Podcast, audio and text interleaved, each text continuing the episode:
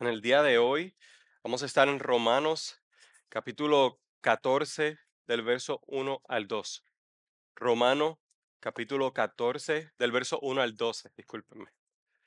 Del verso 1 al 12. Y hoy comenzaremos con, evidentemente, el capítulo 14 del libro de Romanos.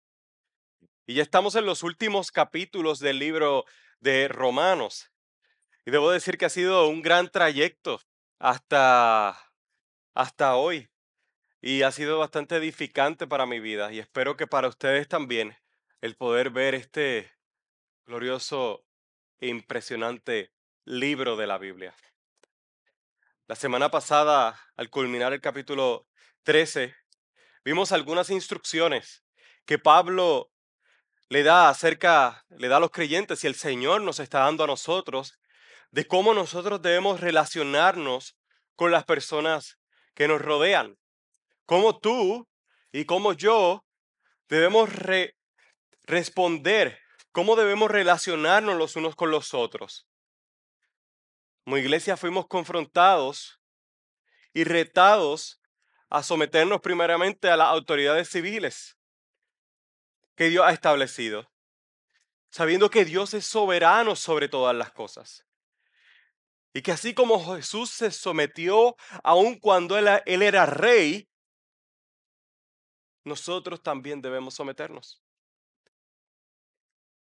Qué gran reto para nosotros en el día de hoy. Qué gran reto para ti y para mí. Y más cuando estamos influenciados por un mundo y una manera de hacer las cosas. Una manera en la cual no hay integridad, no hay honestidad, no hay verdad, en fin. Y nosotros estamos llamados a vivir de una manera contracultural. Y el fundamento que energiza ese estilo de vida, esa manera contracultural de vivir, es el conocimiento de que nuestro Dios, el Dios que tú dices adorar, el Dios que yo digo adorar, el Dios que adoramos, es soberano. Es soberano, es soberano sobre todas las cosas. Además de esto, fuimos retados a vivir bajo la regla del amor. Cuando nos amamos los unos a los otros y todo esto basado evidentemente en el amor que tú y yo hemos recibido de Cristo, la ley se cumple en nuestras vidas. Se cumple en nuestra vida. Somos, somos personas que reflejan el amor de Dios. De tal forma que las personas que están cerca de ti son beneficiadas. Y no solo con eso se cumple la, la, gran comisión, no nos confundamos. No se cumple con eso la gran comisión, porque somos llamados a evangelizar. Pero es glorioso el saber que donde hay un cristiano firme, sólido, que ama a Dios sobre todas las cosas y ama a las personas como Él nos ha amado, que no vive bajo la ley de la venganza, que se somete a las autoridades, que cuando eso sucede, las comunidades y las personas que nos rodean pueden ver un destello. Un destello que da gloria a Dios. Ahora bien, en este próximo capítulo que estaremos viendo en el día de hoy, Pablo añadirá un tema muy importante dentro de la iglesia y que se está manifestando en la iglesia de Roma de una manera bastante peculiar en diferencia a cómo ese pecado se reflejaba en las demás iglesias cristianas de la época. Y es mi oración que en el día de hoy ustedes puedan ser edificados, puedan ser fortalecidos al entender que la manera en la cual estamos llamados a relacionarnos con las personas dentro de la iglesia es igual y no importando el nivel no importando el nivel. Personas que por algún u otro motivo tal vez son débiles en la fe, se encuentran entre nosotros. Estas son personas que no niegan los fundamentos básicos de la fe cristiana, fundamentos básicos que enseñan en la escritura, pero que por diferentes motivos la inmadurez los mueve a, limitarse en ciertas cosas en cuanto a lo que tiene que ver con la libertad que nosotros hemos recibido en Cristo. Y nosotros somos llamados también a la escritura a tener cuidado de ellos y tener cuidado los unos por los otros. Así que vamos a Romanos, capítulo 14, del verso 1 al 12. ¿Lo tienen? Amén. La palabra de Dios dice así, acepten al que es débil en la fe, pero no para juzgar sus opiniones. Uno tiene fe en que puede comer esto, de todo, pero el otro es débil, el que solo es débil solo come legumbres. El que come no desprecia al que no come, y el que no come no juzgue al que come, porque Dios lo ha aceptado. ¿Quién eres tú para juzgar al criado de otro? Para su propio amo está en pie o cae. En pie se mantendrá, porque poderoso es el Señor para sostenerlo en pie. Uno juzga que un día es superior a otro, otro juzga iguales todos los días. Cada cual esté plenamente convencido según su propio sentir. El que guarda cierto día para el Señor lo guarda. El que come para el Señor come. Pues da gracias a Dios. Y el que no come para el Señor se abstiene. Y da gracias a Dios. Porque ninguno de nosotros vive para sí mismo. Y ninguno muere para sí mismo. Pues si vivimos para el Señor vivimos y si morimos para el Señor morimos. Por tanto, ya sea que vivamos o que muramos, del Señor somos. Porque para esto Cristo murió y resucitó, para ser, ser Señor tanto de los muertos como de los vivos. Pero tú, ¿por qué juzgas a tu hermano? O también tú, ¿por qué desprecias a tu hermano? Porque todos compadeceremos ante el tribunal de Dios. Porque está escrito, vivo yo, dice el Señor, que ante mí se doblará toda rodilla y toda lengua alabará a Dios. De modo que cada uno de nosotros dará a Dios cuenta de sí mismos. Oremos. Señor, te damos gracias en el día de hoy por tu palabra. Tu palabra que es viva, tu palabra que es poderosa, tu palabra que tiene toda la autoridad, que da vida a los muertos. Esa es la palabra edificante en la cual nos exponemos el día de hoy. Ayúdame, Señor, a poder presentar con claridad tu palabra. Y que tu palabra, que es poderosa, sea transformando los corazones de tus hijos que estén aquí presentes.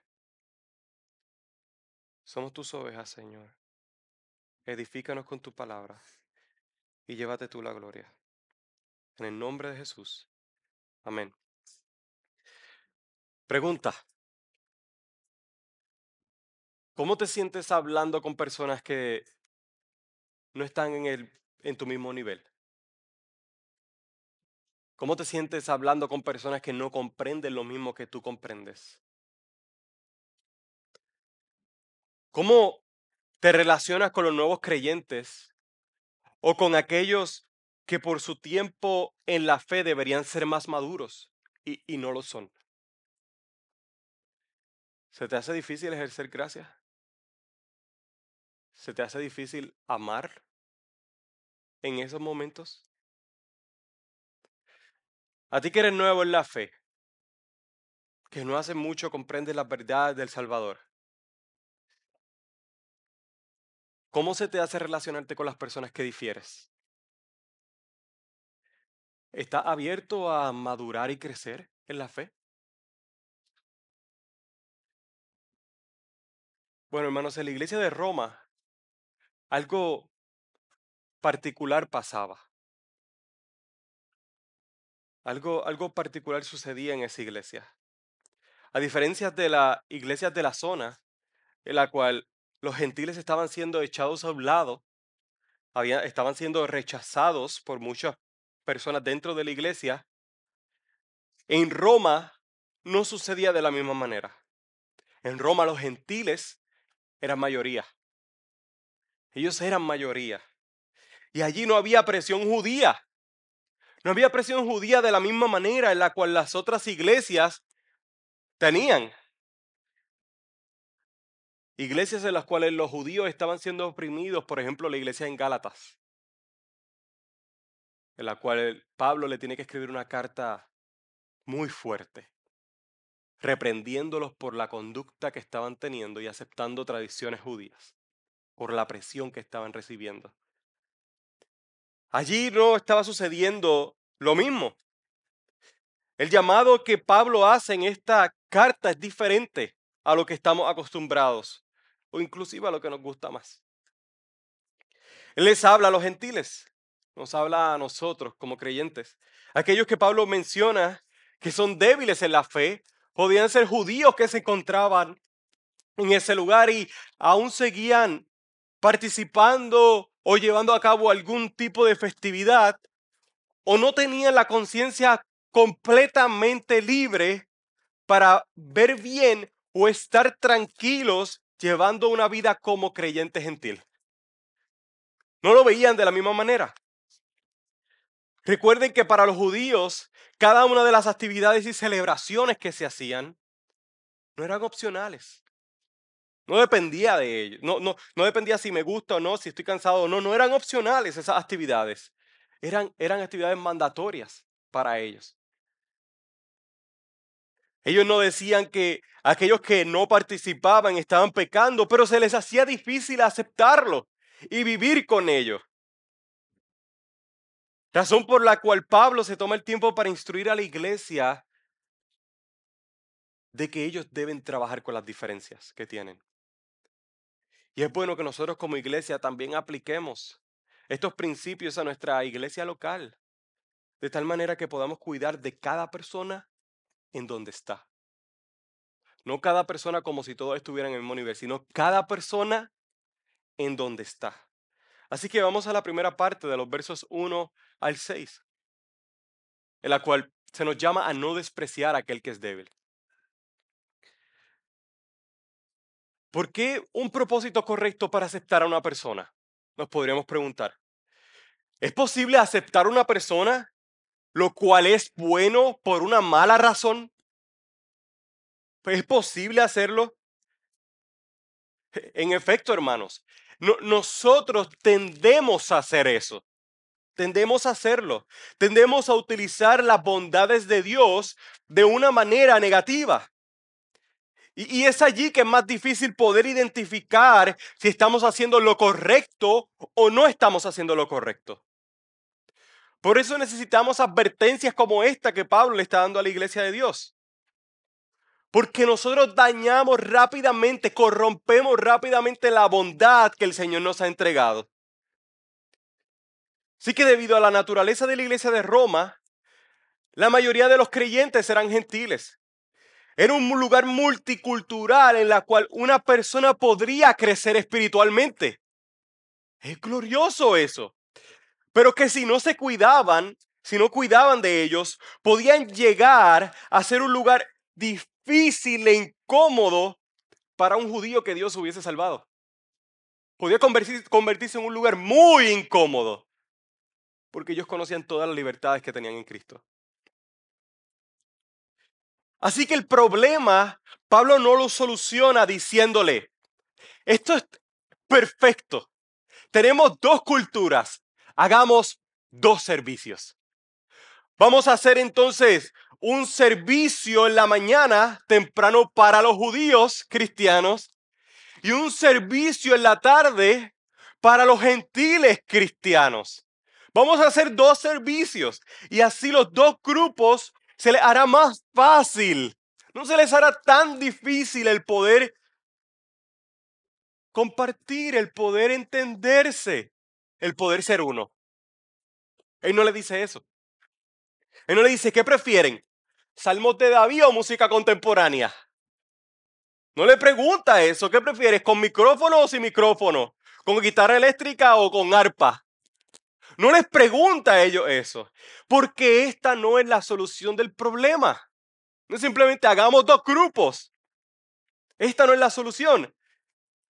En lugar de eso, ellos están llamados a aceptarse los unos a los otros. Ese es el mandato. La Biblia no nos deja un lugar cómodo para esto. No nos deja un lugar cómodo. Nos llama, al contrario, a salir de nuestra comodidad. Nos llama a tomar acción con eso. No a sentirnos cómodos en el lugar donde estamos. Así que primeramente ellos deben aceptarse los unos a los otros. Deben aceptarse. Y número dos, ellos deben evitar discusiones por opiniones que no sirven para nada, que no sea para dividir la iglesia. Deben tener cuidado porque las conversaciones van a llegar. Si no, mire, dos, un año y medio para atrás con el COVID. Allí va a haber una imagen perfecta de eso. Discusiones innecesarias que no sirven para nada, sino que para dividir solamente. Podemos entender que en este caso los débiles no están exigiendo que los hermanos de la iglesia vivan con ciertas restricciones. No está exigiendo eso. En el libro de Gálatas nos encontramos entonces con judíos que estaban enseñando que la circuncisión y otras festividades eran obligatorias para los creyentes. Y hasta pretendían enseñar que de no ser así, de ellos no llevar esas actividades, de ellos no circuncidarse, ellos están excluidos de alguna manera de las bondades de Dios. Eso es lo que se enseñaba en ese tiempo. Así que básicamente es, si no estás circuncidado, no estás en el nuevo pacto. Razón por la que Pablo reprende fuertemente a la iglesia. Si no, léalo. Léalo, lea el libro de Gálatas. Mire las palabras de Pablo. Así que en este caso no vemos que existe una obligación de los judíos, porque si no, Pablo sería muy pronto a reprenderlos. Pero no vemos eso. No están afirmando que no es necesaria la doctrina o, o, no es necesaria la corrección a aquellos que no comprenden ciertas cosas. Él no está diciendo eso. Mientras los cristianos maduran en la fe, van, van dejando atrás las mentiras que solían creer. El problema no está en que se corrija o se enseñe a las personas. No está allí. Pablo lo corrige. Pablo lo que corrige aquí es la actitud que tienen algunos creyentes de estar peleando todo el tiempo. De estar peleando los unos con los otros. Por sus puntos de vista contradictorios solo por promover el debate y no el crecimiento. No el crecimiento del hermano. Y rápido, claro, se tapa con eso. No, es que yo quiero que salga. Yo quiero que él entienda. No, es que yo quiero que salga del error. No, es que él, es un ignorante. Se, se cubre con eso. No es que no enseñes. Es que enseñes. No puedes enseñar todo el tiempo con la actitud de debatir, de pelear. En los versos 2 y 3, Pablo hace un llamado a ambos grupos. No solo a los que son maduros en la fe, sino a los débiles también. Miremos nuevamente lo que dice. Uno tiene fe en que puede comer todo, pero el que es débil solo come legumbres. El que come no desprecia al que no come. Y el que no come no juzgue al que come, porque Dios lo ha aceptado. Ambos grupos deben trabajar entre sí. Una de las razones por las cuales debatían entre ellos eran por los alimentos que estaban permitidos comer. Algunos decían que, no se que, preferían no comer carne, porque en la cultura greco-romana se sacrificaban animales a los ídolos. Todo el tiempo, todos los días se hacían esas acciones. Y como no se sabía cuáles animales de esos habían sido sacrificados a los ídolos y cuáles de esos animales no habían sido sacrificados a los ídolos, pues algunos creyentes decían, pues yo prefiero no comer nada, porque yo no quiero pecar. Mientras que otros comían su comida, su carne con la conciencia limpia, sabiendo que los dioses son nada y que no existen. Por razones como esta, la iglesia se dividía. Y ninguno de los dos grupos se mostraba gracia entre, sí. En lugar de dar oportunidad para que las personas se estén peleando, Pablo corrija a la iglesia. Porque el hecho de que ellos sean débiles para algunas personas, eso no puede llevarlos a descartar a otros. En lugar de eso, Pablo pregunta en este pasaje,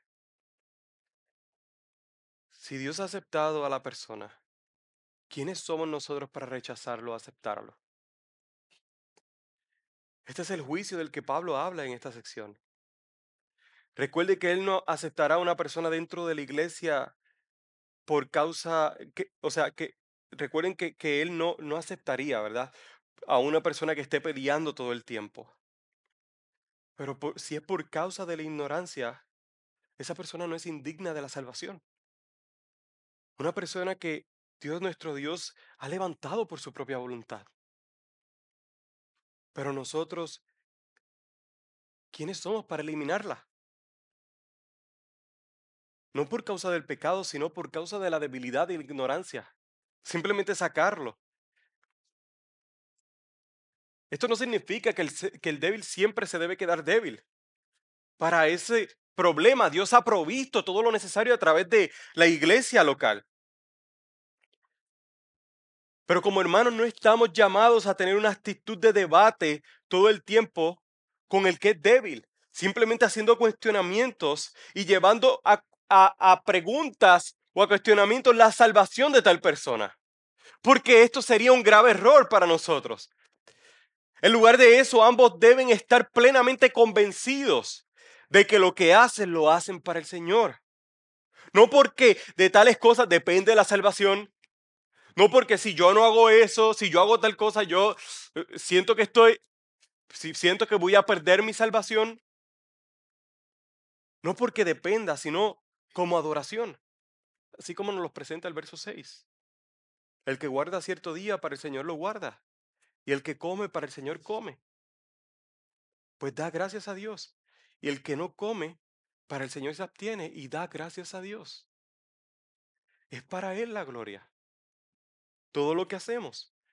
Y mientras crecemos, habrá momentos en los cuales no podremos identificar las cosas y nos abstengamos. O te abstengas de alguna cosa porque eres débil en algún área. Si lo haces para el Señor, gloria a Dios. Gloria a Dios. No dependiendo tu fe de eso, tu salvación de eso, pero si te abstienes de alguna cosa que es buena, simplemente porque sabes tu debilidad, Gloria a Dios. Lo haces para el Señor con limpia conciencia. Pero no estamos llamados a poner carga los unos sobre los otros. Lo que nos lleva entonces a la segunda parte del verso 7 al 9. Donde, donde Pablo muestra que es para el Señor que nosotros vivimos y es para el Señor que morimos. Cuando nosotros miramos a la iglesia, nosotros nos damos cuenta que la iglesia es un organismo vivo. Es un organismo vivo. Un organismo que nace, crece y se desarrolla. En lugar de morir, nos multiplicamos. Lo que sería la descripción de un organismo vivo, que crece, nace y, bueno, nace, crece y luego muere, se desarrolla y muere. Nosotros nos desarrollamos y luego entonces nos multiplicamos y seguimos multiplicándonos. Lo que eso significa es que ninguno de nosotros puede pretender que todos los miembros de la iglesia estén al mismo nivel. Es imposible que así suceda. Siempre la iglesia continuará creciendo.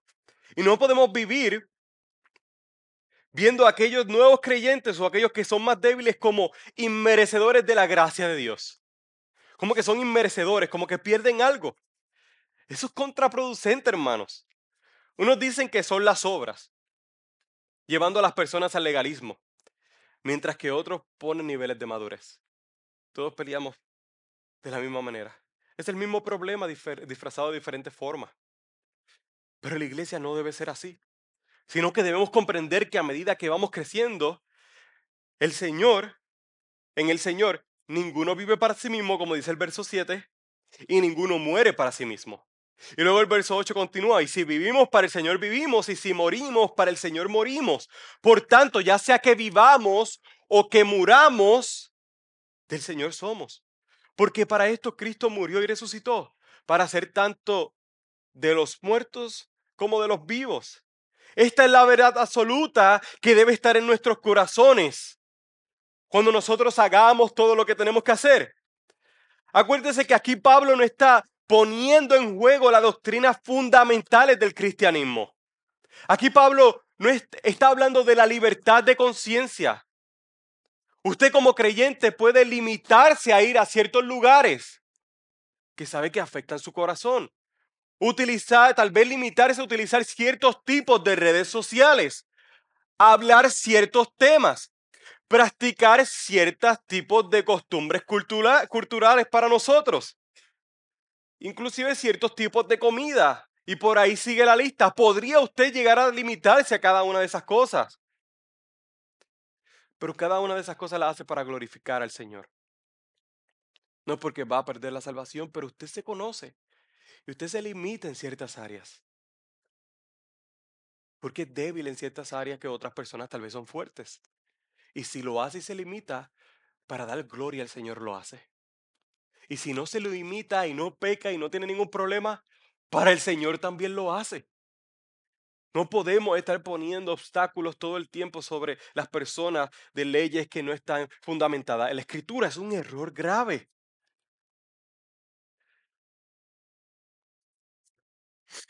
Para preservarse en amor al Señor, nosotros debemos morir estas cosas. Mientras que de otra forma, hay personas que utilizan todo tipo de cosas y lo hacen de una manera cuidadosa. Y lo hace con limpia conciencia. Lo hace para el Señor con actitud de cora- con, con una actitud del corazón correcta, sabiendo que nada pecaminoso está haciendo, de lo cual participa. En los versos del 7 al 9, Pablo presenta que al final de nuestras vidas lo que debemos estar seguros bien es que lo que hicimos para el Señor lo hicimos. Es para eso. No debe haber miedo en nuestros corazones, en tu corazón no debe haber miedo al servir al Señor.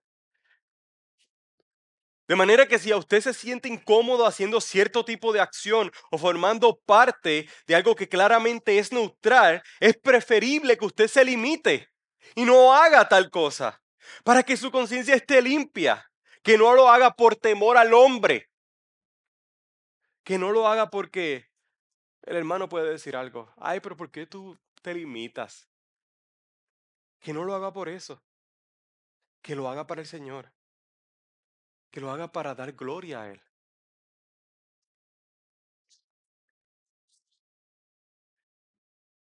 Si por el contrario, si en lugar de eso, si en lugar de vivir para el Señor, usted se encuentra viviendo para las demás personas, usted tiene un serio problema de temor al hombre. Un serio problema. No debe ser así, sino que tu vida, en la vida que tú posees en el día de hoy y en la muerte, tú debes vivir para el Señor. Tú debes vivir para el Señor. Qué glorioso es saber que el Señor no nos desprecia en nuestra debilidad, sino que a pesar de nuestra debilidad, Él nos sostiene y de Él somos. Somos de Él, somos suyos, a pesar de que seamos débiles en algunas áreas, a pesar de que no seamos tan maduros como otros.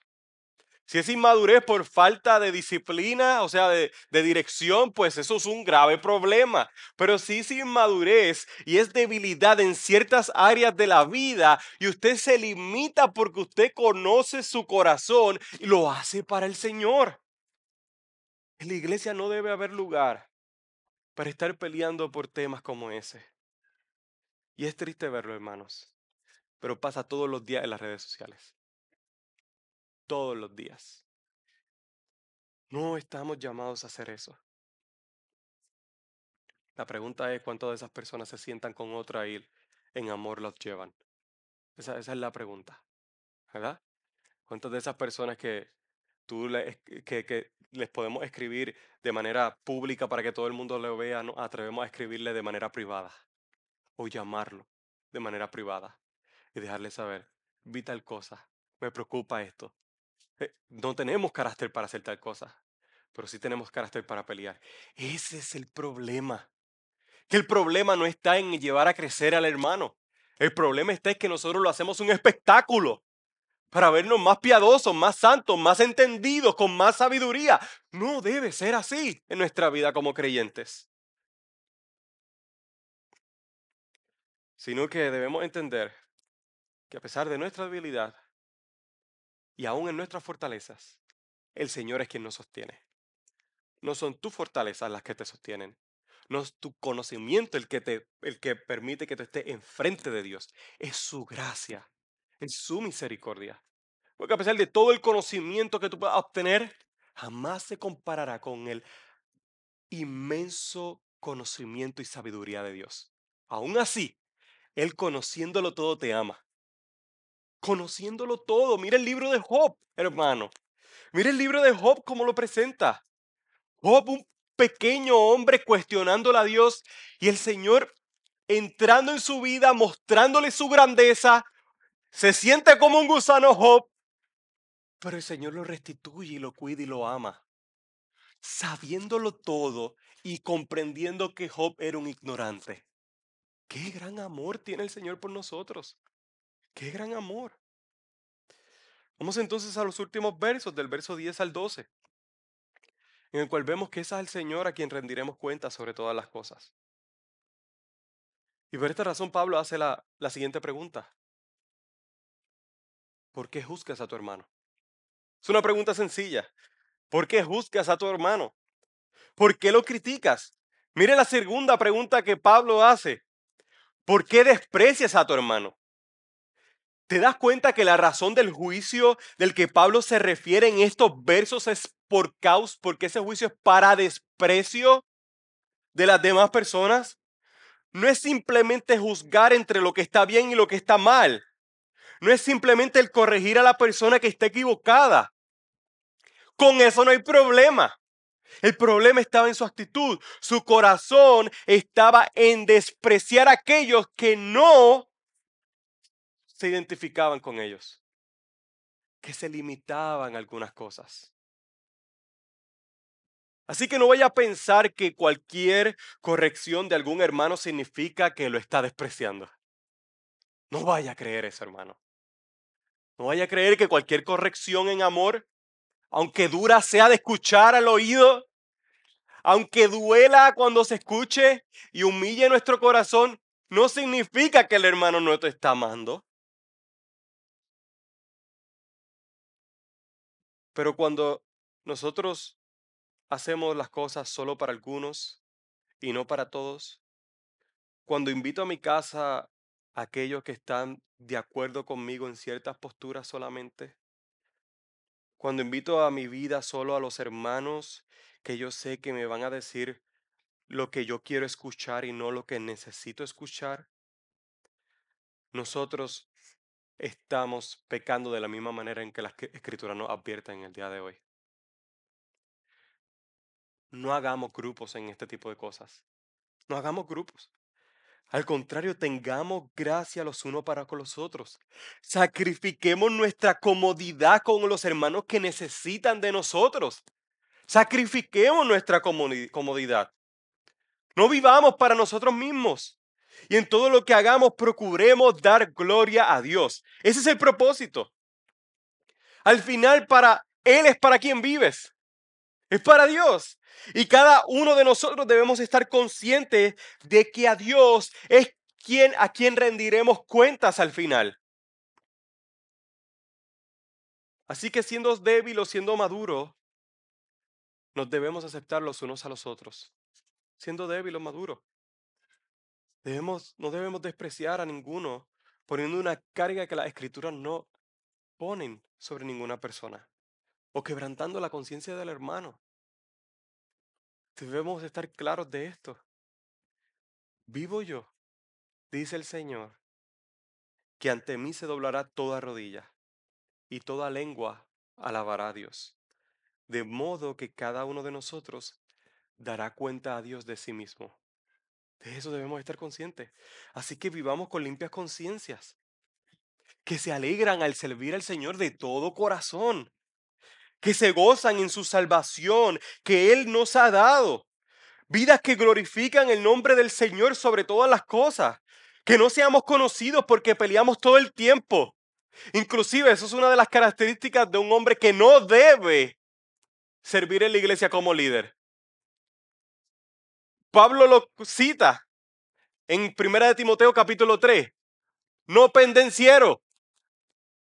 No, no problemático lo que significa. que no esté causando problemas todo el tiempo los unos con los otros. Eso no es una característica simplemente para los que lideran. Eso está describiendo a la iglesia. Y de aquellos que se ajustan, de aquellos, aquellos son útiles. Que no seamos conocidos porque peleamos todo el tiempo. Que buscamos diferir con las personas todo el tiempo. Que no seamos conocidos por eso. Sino que nos aceptemos mutuamente y que mutuamente adoremos al Señor, ya sea en la vida o sea en la muerte. Que nuestra vida cuente para gloria de Dios. Y a ti que no te has arrepentido de tus pecados, ¿te das cuenta del peligro que corres? Al final tú vas a dar cuenta al Señor. Es a Él a quien tú darás cuenta por tu vida, ya sea en la vida o la muerte. Te darás cuenta al Señor. Así que arrepiéntete de tus pecados y pon tu fe en Cristo. No en lo mucho que sabes, no en tu conocimiento, no en tus propios, en tu, en, tu propio razonamiento, sino en la palabra de Dios. Ya sea la, para que ya sea en la vida y la muerte, seas para gloria de Dios. Y como creyentes, prediquemos el Evangelio sin distinción de personas sin distinción de personas. Enfoquémonos en presentar la palabra de Dios con claridad. Y que tanto los fuertes como los débiles puedan ser edificados a través de la iglesia, a través de su iglesia, la cual crece para la gloria de Dios. Ese es el llamado que nos hace las escrituras el día de hoy. Amén. Amén, oremos. Señor, te damos gracias por tu palabra. Gracias, Señor, porque tú has llamado la atención. Nos has llamado la atención. Y que mucho, Señor, fallamos con esto. Que mucho nos gusta presentarnos delante de las demás personas simplemente para debatir, para pelear. Hay doctrinas que son fundamentales en tu palabra y esas no son las que se están poniendo en juego. Hay doctrinas que están claras. Hay doctrinas que como iglesia nosotros afirmamos, principales y secundarias. Las afirmamos de todo corazón porque vemos que tu palabra la expresa claramente. Pero Señor, que el, que el saber que tenemos conocimiento que tú nos has dado por tu misericordia, que el saber que comprendemos de ciertas cosas, que no nos lleve a todo el tiempo a estar peleando, que no nos lleve todo el tiempo a estar cuestionando, que no nos lleve que al lugar de fortalecer, animar, corregir en amor, que se torne en un juicio para desprecio. Eso no es algo, Señor, que te representa a ti. Eso es algo que tú vas a hacer. Tú vas a juzgar al final pero que como cristianos no vivamos nuestra vida todo el tiempo buscando pleitos, sino que afirmemos con amor las verdades de tu palabra, que corrijamos en amor para el mutuo crecimiento, que levantemos las manos de aquellos que están débiles, que fortalezcamos los corazones, Señor, de aquellos que están angustiados, que corrijamos al hermano que, que cae en pecado, que ayudemos también inclusive a crecer a aquellos que son débiles en amor. Que enseñemos las doctrinas de tu palabra de una manera en que refleje tu gracia que has tenido sobre nosotros. Porque después de todo tú nos has llamado a, presentar tu evangelio con claridad, a presentar tu palabra con claridad. Inclusive a través de tu palabra tú nos has llamado a, a, exponer a la falsedad. Pero Señor, de una manera que te representa a ti. No buscando peleas. No buscando discusiones todo el tiempo.